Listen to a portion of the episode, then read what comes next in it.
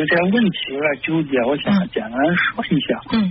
然后就是我今年都三十了，然后就是就是前几天吧，就是一一个两三个月前吧。嗯。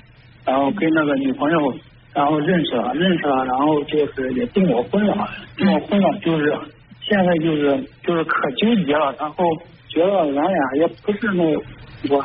可能我这个人太挑剔了，然后就觉得老想着就是想分手，然后就是，但是呢又啊又又订了婚了，就感觉就是礼金也给过了，然后就是说又觉得就是舍不得礼金吧，就这个意思。嗯。然后就是这样，有些纠结。嗯。当初你跟他订婚是为什么呢？是因为爱他、喜欢他，还是其他的原因？当时订婚聊的稀里糊涂吧，然后就是就觉得年龄大了，然后也也说不上，就是说非常讨厌，也说不上非常喜欢吧，然后就然后就是当时就然后订了订婚吧。哦，那就短短的几个月时间，怎么就让自己的想法有了那么大的改变？以前稀里糊涂的，觉得年龄大了就是凑合一下，不喜欢不讨厌，结婚也可以，这是当初的订婚的时候的想法，是吗？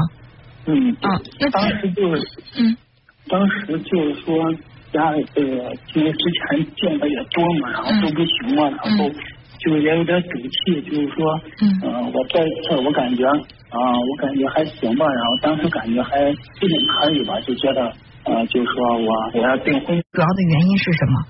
最主要原因就是，我觉得我我不是太太喜欢他，然后就是说嗯。然后我对我我还有一个啊，就是觉得我觉得我不是太喜欢他，然后我觉得我可不甘心了，然后就是还有就是我我现在我虽然三十岁了，我还啊虽然现在工作嗯也不是太好吧，然后但是我想到就是说我在努力参加考试，我在这时就很牵强跟他在一起，嗯是吧？嗯。只是因为家里人觉得，你看你刚认识，你都花了几千块钱了，不行，再往下处一处看一看，所以呢，你就继续交往了，然后就订婚了。嗯。现在订现在订婚以后，可能又在考虑的是订婚要花了好多彩礼钱呢。如果说我现在突然不同意的话，去要这个彩礼钱，中间会有很多麻烦，甚至可能不能完全要回来。这是让你现在不能够很坚决的跟他分手的一个原因。嗯，是。嗯，那假如说结了婚以后，说结婚花那么多钱呢，这跟他离了婚，等于这个婚白结了，再娶媳妇儿还得花钱，那会不会就这么凑合过一辈子了？嗯，有时候，嗯，我觉得就是说，不是说凑合吧，然后就是说，哎，反正就是家里说了，也有也有也有道理，然后就是说，有的人他就是这样，就像咱之前节目说了，有的人可能碰不到那种。轰轰烈烈的爱情吧。嗯，就所以你现在最坚定的一个念头是什么？其实你是在两边打架，一边说我不甘心啊，我如果考上研了研究生了以后，我我会变得更优秀，那眼前的这个本身我就很勉强了。等我变得更优秀的时候，我就会更看不上了。我还是应该分开。然后另外另外一个声音又在说，又不是每个人能都能够碰到轰轰烈烈的爱情，可能大部分人都是这么平平淡淡的过日子的。即便有爱情，可能过不了多久时间，那就又变成一种很平淡的感情了。既然如此，又何必呢？所以你是在两个声音在打架。那你告诉我，你最倾向的是哪个选择？就是这两这两种声音都在干扰你。那你觉得，呃，你想做哪个选择的念头更强烈一点？其实我我也我也这样试着问过我自己，然后就是说哪个念头更强。嗯。关于这件事呢，我觉得其实我的念头都不强，然后甚至就觉得有有点那种就这样过过过下去了，可能就就，但是又不甘心，所以说就在纠结，就打电话要问一下，就是。嗯，那你觉得我会给你什么建议呢？我也知道你不是每个人都能够碰到轰轰烈烈的感情。好，你听我的。过不了多久，你会觉得，哎，我当初为什么要听那个莫名其妙的主持人给我的建议呢？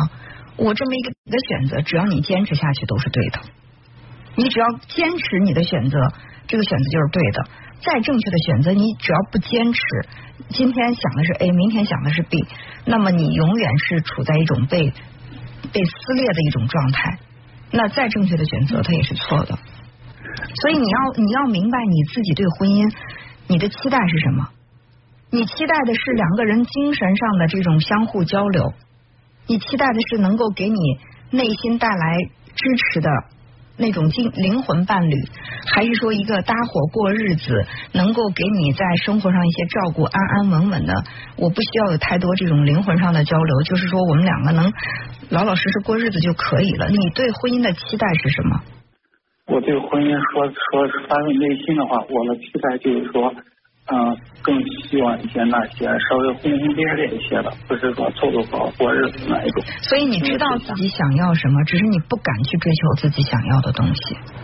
你怕自己没有那么幸运，或者说怕自己没有那么好，遇不到。是是的，是的。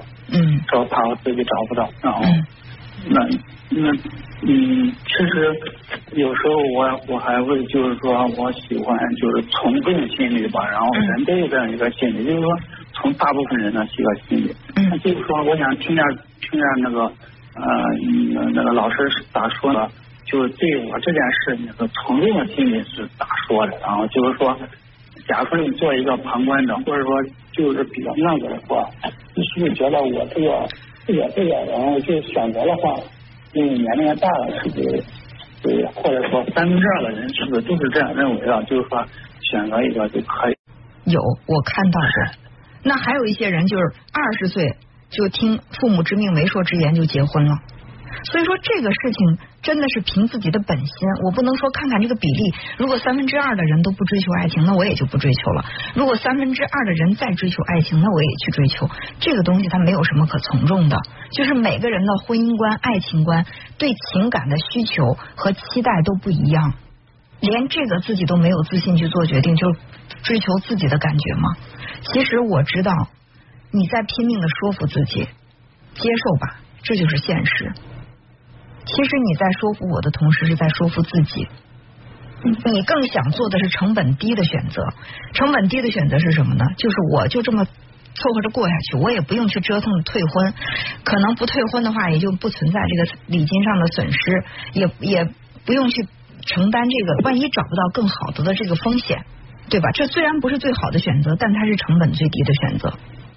是。嗯，你现在是心里有很高的期待，但是你。